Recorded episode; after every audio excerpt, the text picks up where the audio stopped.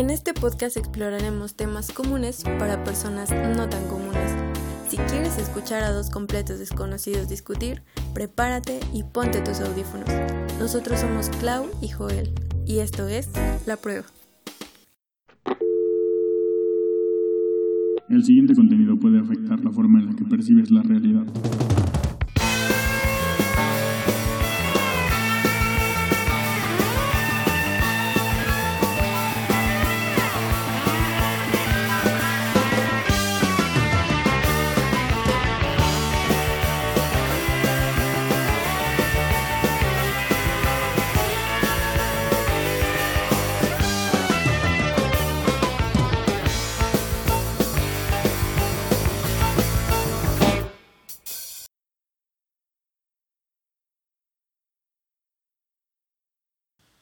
Espero que estén muy bien. Bienvenidos otra vez a la prueba el podcast.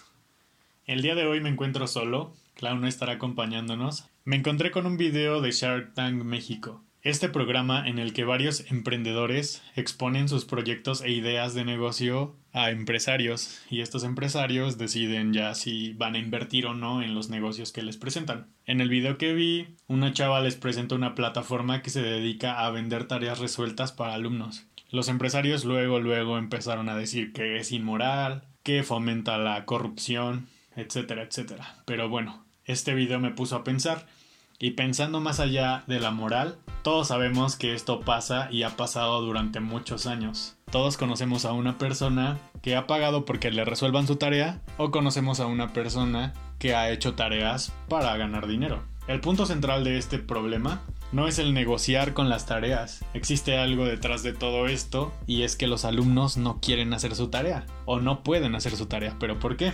Desde mi perspectiva pueden existir varias razones por las cuales los alumnos no quieren hacer su tarea o no pueden hacer su tarea. La primera, que yo considero, es la falta de interés. Muchas veces las tareas que se encargan en el colegio son repetitivas, aburridas o poco tienen que ver con problemas reales. Sin embargo, este problema persiste aún en las universidades. Yo estudio en la universidad, conozco a personas que han hecho esto. Y se supone que en la universidad cada alumno elige su carrera por vocación o por interés personal. Pero este también puede ser un problema. Puede ser un problema la forma en la que elegimos nuestra carrera. Todos elegimos nuestra carrera o la mayoría de nosotros elige su carrera terminando la prepa, más o menos a los 18 años, tenemos que elegir qué vamos a estudiar. Creo que es muy difícil que una persona que nunca ha trabajado de cerca en algún problema real pueda decidir a qué quiere dedicarse el resto de su vida. Y es que durante los años de prepa y educación básica solo hemos logrado aprender de personas que rara vez se han dedicado a algo diferente que a la enseñanza. Nuestros profesores, nuestros auxiliares, etcétera, etcétera. Todos ellos regularmente han sido profesores toda su vida también, a los 18 años, pocos de nosotros ha tenido experiencia laboral, más allá de una tarea básica como cobrar en una caja o limpiar un auto limpiar un local. Y por esto no desarrollamos ninguna habilidad o alguna afinidad hacia una carrera profesional. No convivimos frecuentemente con personas que se dediquen profesionalmente a algo como contaduría, como ingeniería, como ciencias de la computación, psicología, etc. Nuestra educación está muy basada en adquirir conocimientos básicos en español, aritmética, geografía y no nos enseñan a aprender habilidades técnicas que podemos aplicar en trabajos como asistentes o como aprendices de contadores, de administradores o de ingenieros. Todas estas razones generan estudiantes frustrados en carreras que no son lo suyo o no son lo que esperaban y por la presión social, por la presión con sus papás, siguen estudiando estas carreras, pero terminan por pagar para que hagan sus tareas porque lo único que quieren obtener de la universidad es el diploma. Otra de las causas en las que puedo pensar es la deficiencia en la enseñanza de los conocimientos básicos. Y es que si no te enseñan bien desde la prepa o desde la secundaria, cuando llegas a la universidad, los, los, estudiantes, tú como estudiante, intentas resolver tu tarea, pero no sabes ni por dónde empezar y en la desesperación terminas pagando para que alguien más haga tu tarea. Por último, una de las razones que les quiero compartir es que los alumnos están saturados de trabajo. Hoy en día se espera mucho de los graduados en el mercado laboral. Se espera que cuando egreses tengas altos conocimientos técnicos en tu área, que seas un as de las matemáticas, un as de la ingeniería, un as de la psicología, que aparte tengas experiencia laboral y actividades extracurriculares. Y sí, genial, los jóvenes podemos realizar todas estas actividades. Pero a cambio de todas estas exigencias no hemos tenido nada como recompensa. ¿Cómo esperamos que una persona trabaje y estudie cuando su universidad queda a una hora o más de su casa? Existen opciones de universidades cerca de tu casa a la mejor,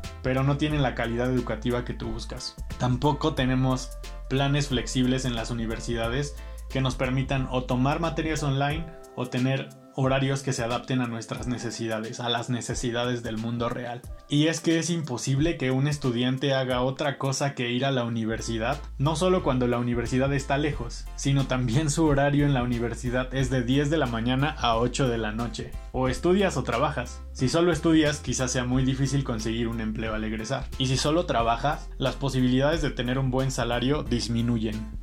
Todos estos factores ayudan a que las personas busquen apoyo en plataformas o en personas que les hagan su tarea. Este problema no es un problema exclusivo en Latinoamérica. Hoy en día existen páginas en las que personas de Kenia, de India y otros países escriben ensayos para universitarios en las mejores universidades de Estados Unidos, Reino Unido y Australia. Y aunque existen empresas que se dedican a crear tecnología para evitar el plagio o para comparar tu texto, tu estilo de escritura con la de otras personas y verificar si tú eres el autor de ese ensayo, no es suficiente con esta tecnología que nos permita castigar a las personas que compran sus tareas, porque ese no es el problema. Mientras no se haga nada para combatir las verdaderas raíces del problema, vamos a seguir teniendo personas que hacen trampa en todos lados. Con esto no quiero decir que está bien o que está mal este negocio, simplemente si existe la necesidad, existe el mercado y por qué no pueden explotarlo.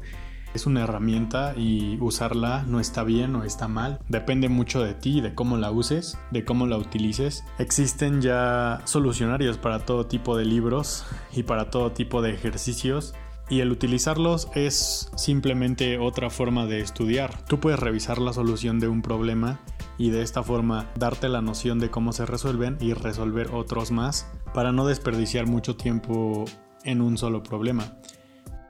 Existen métodos de productividad desarrollados por algunas empresas en las que debes de designar un tiempo en el que tú te dediques a resolver un cierto problema. Si en ese tiempo no logras resolverlo, puedes buscar otras fuentes de información, investigar, etc.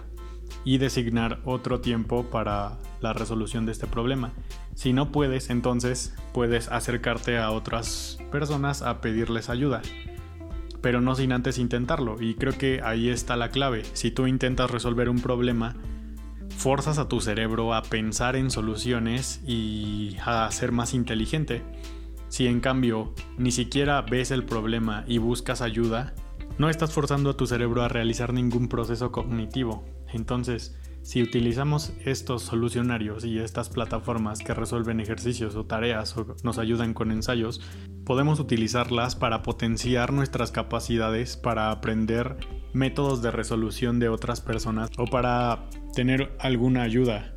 Pero si las utilizamos para reemplazar nuestros propios pensamientos, es ahí cuando se convierte en un problema. Entonces sí, ahí están las herramientas, pero nosotros decidimos cómo utilizarlas, qué, qué uso darles y de esta forma se define si nos van a ayudar o nos van a perjudicar.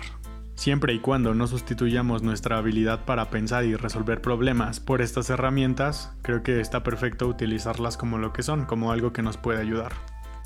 Pero bueno, ¿qué opinan ustedes? Háganme llegar sus comentarios por DM en Instagram, estoy como arroba joelrdz321. Y si quieren saber más sobre este tema, también me pueden escribir y les paso mis fuentes de información. Espero que estén excelente, que tengan una excelente semana. Hasta la próxima.